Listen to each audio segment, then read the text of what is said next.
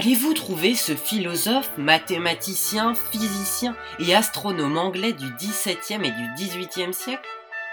Avant de créer la mécanique classique, les lois universelles du mouvement et la théorie de la gravitation, il naquit en 1643 près de Londres dans un milieu paysan.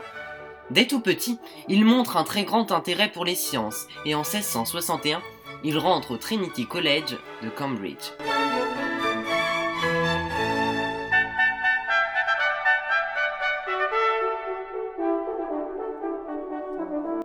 Mais à la suite d'une épidémie de peste, il est contraint de suspendre ses études pour rejoindre sa mère à la campagne.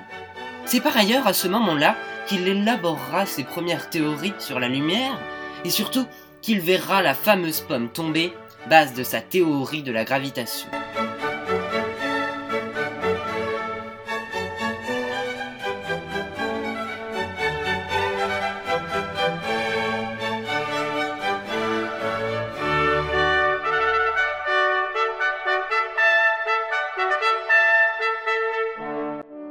À 29 ans, il est admis à la Royal Society de Londres et met au point une nouvelle sorte de télescope.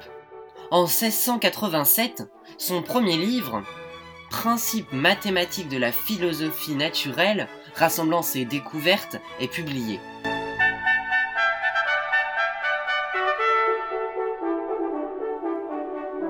En 1689, il pénètre dans le domaine de la politique lorsqu'il devient membre du Parlement britannique. Hélas, à partir de 1692, il entre dans une phase de dépression, principalement due à une surcharge de travail, à la mort de sa mère et à la destruction de son laboratoire.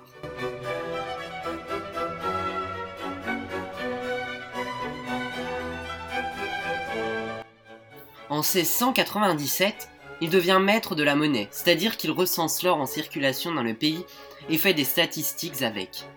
En moins d'un an, il interrogera pas moins de 200 suspects de contrefaçon de monnaie avec des pratiques plus ou moins douteuses. Il devient, moins de deux ans plus tard, directeur de la monnaie et membre du conseil de la Royal Society.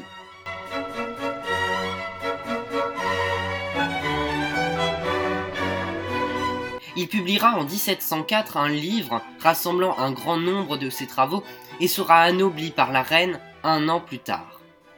Il s'endormira pour l'éternité en 1727 à l'âge de 84 ans.